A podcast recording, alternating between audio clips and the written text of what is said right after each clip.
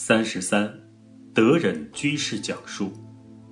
一，随缘何须怪罪？时间：二零一九年四月二日早上。地点：香港亚洲国际博览馆清明法会。当天，协会安排本人开车送老法师去会场。起车前收到一条有关老法师进退场安排的微信，为稳妥起见，我便打电话与负责的师兄确认下车的具体位置。多年来，每次都是在东大门下车。当时会场很嘈杂，也许这位师兄听不清楚，只答复我是。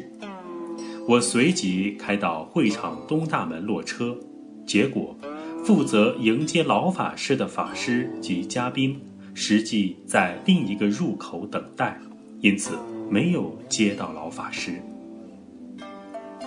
午后，老法师回到住处散步时，我走向前，在他老人家面前忏悔说：“师傅，对不起，我今天犯了一个大错误，搞错了落车地点，安排接您的法师及嘉宾。”都没有接到您，非常对不起。深以为自己犯了大错，一心想要谢罪。老法师好像事情从未发生过一样，一点责备抱怨都没有，反而很平静地说了一句：“因缘如此，只好随缘。”二，童幼无妻。每天清晨，有许多义工、老少村民在六合园恭送老法师乘车去山顶花园讲经。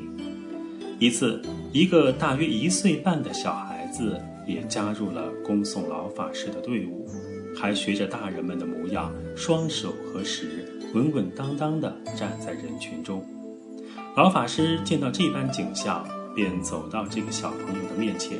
笑眯眯地摸着他的头说：“明天给你糖吃。”说完就与大家挥手再见。当晚回到六合园下车时，老法师第一句话就是询问义工：“糖果准备好没有？”第二天出门前，老法师再次跟义工确认：“糖果有没有备好？”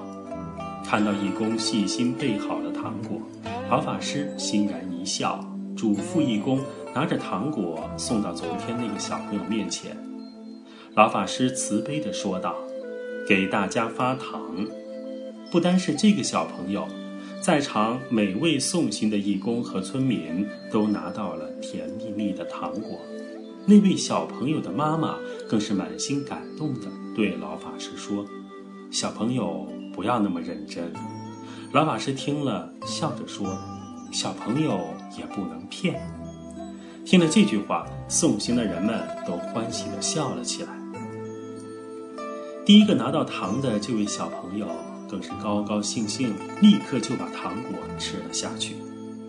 不论环境场合如何变换，老法师所在之处同幼无期，平等供养，总令大众皆大欢喜。三，风衣的故事。有两位居士，同一时间每人供养老法师一件风衣。过了几天，其中一位居士陪同老法师餐后散步，赶上疾风四起，侍者就拿了件风衣给老法师遮寒。那位居士看到老法师穿风衣的不是自己送的那件，就心急地询问：“您为什么不穿我送的那件？”老法师听后，笑眯眯地请侍者把风衣更换过来穿在身上。自此之后，每次这位居士来访，老法师都会穿上其赠送的风衣。四，踩错油门。有一次，一位师兄轮值开车送老法师，在一处本应减速慢行的急转弯。这位师兄突然一脚踏在油门上，车子随即加速，包括老法师在内，车上所有的乘客如同坐过山车，体验了惊险的失重瞬间。这位开车的师兄紧张极了，战战兢兢地对老法师说：“师傅，对不起，我踩错油门了。”谁知老法师不但没有丝毫怪罪之意，还笑着说道：“快有快的感觉。”大家听了都会心地笑了起来。这位师兄所有的紧张、自责、后悔，通通一扫而空。五，一天早上，我如常开车去六合园接老法师，去程中。发现对面回程的行车线异常拥堵。当我接上老法师后，我就请示说：“师傅，今天回大埔山顶的路线非常堵，改走另一条路好吗？”老法师随和地回答：“好。”一声“好”正合我意。我的如意小算盘是，其他义工不熟悉另一条小路，只有我想到还熟悉。起初。车行小路时很畅顺，我的心情也随之舒畅起来。人算不如天算，等到入大路时，天哪，车子已经绵延数公里，排成长龙。我只好找机会进入另一条小路，躲避拥堵。行驶了一公里，不得不再次驶入大路，拥挤的车辆一眼望不到头。我彻底没辙了，只有跟着其他车辆蜗牛一般的爬行，结果硬是塞车两个多小时才到大埔山顶。这时已经接近午餐时间。护法问师傅还讲不讲经？老法师笑着说：“先讲经，再用餐。”六，一天下午，大雨滂沱。通常老法师午休后就起讲佛经，午休处与摄影棚有两三分钟的步行距离，露天没有遮挡，大家担心老人家会被雨水淋湿，就安排我开车接送，于是我就提前了二十分钟备好车子等在门口。老法师有事处理，比预计时间晚出来了三十分钟。那会儿，雨水已停了十多分钟，阳光也出来了，地面也干了。侍者见状，便问老法师：“师傅，走路还是坐车？”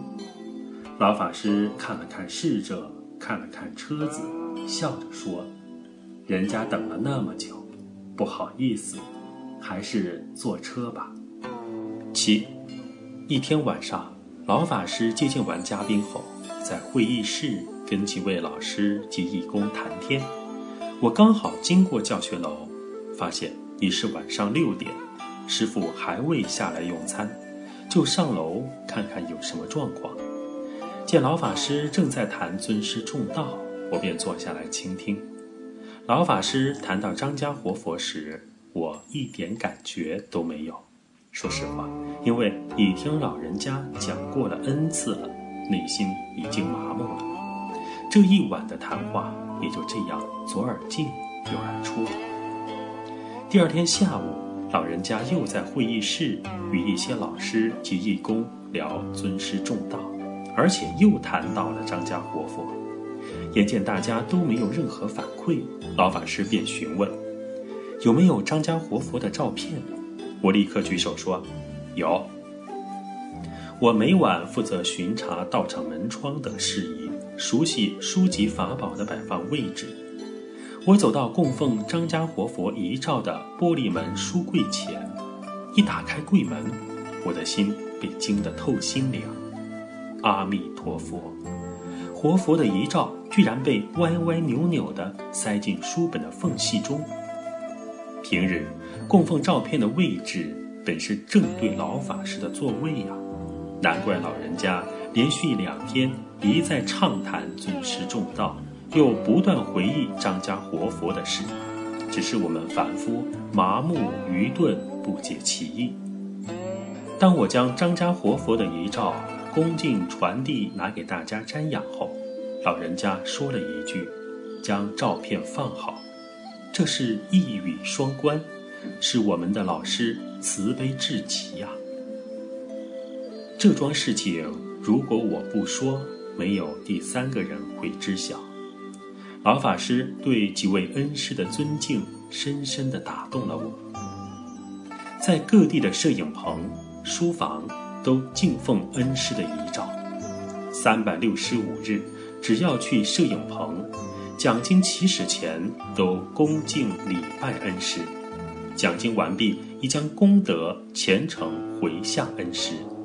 提及自身的经历，总是谦逊地表示，这一点点成绩都是承蒙三位老师的施恩：方东美先生、张家大师、李炳南老居士。一切时，一切处，对老师念念不忘。八，自己为老法师开车已有八个年头了。老人家对车内空调温度从来没有要求。如问老人家，空调温度合适吗？每次回答都一样，可以。八年了，从未看见老法师调整过座椅。车上的音响，我最初播的是音乐及佛歌，后来改为佛号，老人家都笑笑。有一次冬天，老人家上车后。我忘了把窗关好，过了很久才发现，老法师一句都没有说。类似这些小事，太多了。从生活起居到穿衣食饭，没有一样有要求，一切随缘。九，老法师住的乡村，每年春茗活动都会邀请老人家参加，场面非常热闹。有精彩的舞龙、舞狮、放鞭炮、放孔明灯等表演。宴会接近尾声，每桌发两个孔明灯。我们礼请老法师在孔明灯写上祝福语。老人家在写，我们在猜，你一句我一句，加上几百人的喧闹声，老法师如如不动，认真专注地一笔一笔写着。使我想起贤公老和尚一句话：“世上无难事，只怕心不专。”世界和平四个大字写好，深深打动了我。老法师无时无刻不心系众生，老人家不只是写，还默默地做。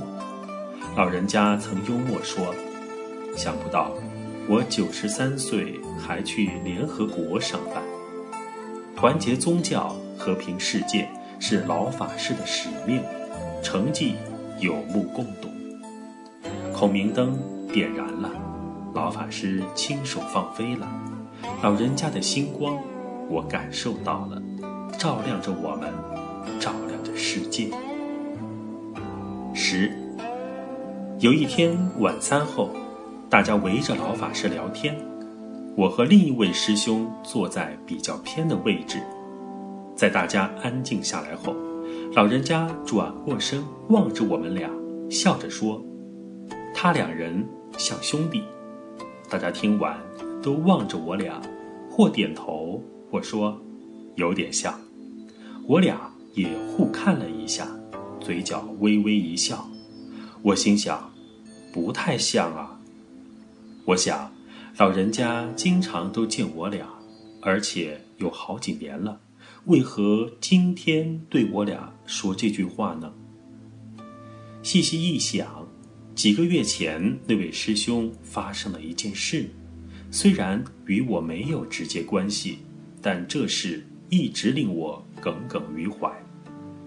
老人家一句像兄弟，我突然生起惭愧心，这样的事。他也不想发生，而且他已做了十五六年的义工，非常不容易。既然是兄弟，还计较什么？老法师的这句话如同妙药，令我的心不知不觉就打开了。十一，我当初来做义工时，对山上的规定并不了解。有一天下午。一位陌生居士来拜访，这时师傅正在摄影棚里讲经。义工便安排这位居士在会客室听经。有位资历深的义工看到这位居士后，便吩咐我看着他，以免他到处乱走。我当时也没有其他想法，便一同看直播。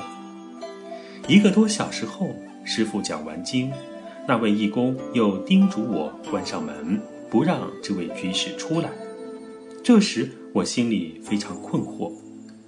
过门都是客，每一个人遇到老法师都不容易，让人在走廊见老人家一面又何妨？每次老人家讲完经，经过会客室门口及走廊，再回寮休息。义工及来宾都站在走廊两旁，欢送老法师回寮。一般在没有客人的情况下，老法师会从摄影棚下来，直接回寮休息。这次老人家走到会客室门口，突然停下来，大家感到奇怪。过了一会儿，有位义工问：“师傅，您要进会客室？”师傅站在门口。并没有回答。另一位跟师傅多年的义工领会了老人家的意思，便将门打开。那位居士见到师傅，立即跪拜，眼角溢出泪花。当时吩咐我不容许那位居士出来见师傅的义工，满脸通红的不知所措。老人家真慈悲，没有一句责备。不仅不让这位义工造业，又能满那位居士的愿，真是无声胜有声啊！十二，我有缘在老法师身边服务八载，从未见过老人家对任何人不尊敬。有一次，师傅从欧洲回到香港，很多义工很想见见师傅，于是，在师傅下车处。分左右两边列队迎接老人家。我将车开到门口，师傅从左边门下车，但右边的义工被车挡住，看不到师傅。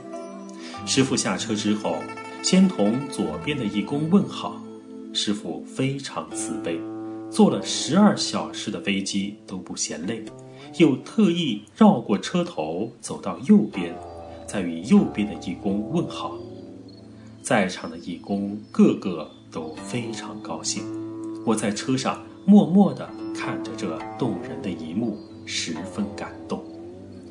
师傅每件事都专心致志、认认真真的做，甚至看师傅每次写字都是一笔一画、一撇一捺，那种认真专注的态度，再也找不到第二个人了。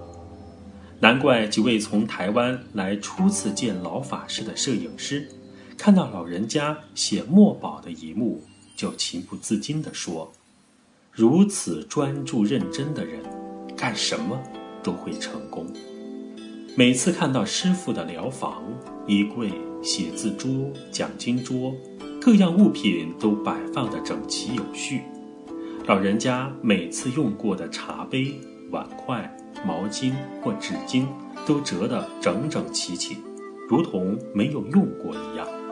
师傅无论对人事物都无不敬。十三，有一次护法安排我开车到机场接一位居士来见老法师。当我接到这位嘉宾时，心里感叹：天哪！六十多岁了，还化个超浓妆，像只彩雀一样。在车上，他与另一位居士聊天，我才得知这是他第一次见老法师，而且对老人家并不了解。当我知道他是一位见过很多大场面的重要人物，人生经历十分丰富。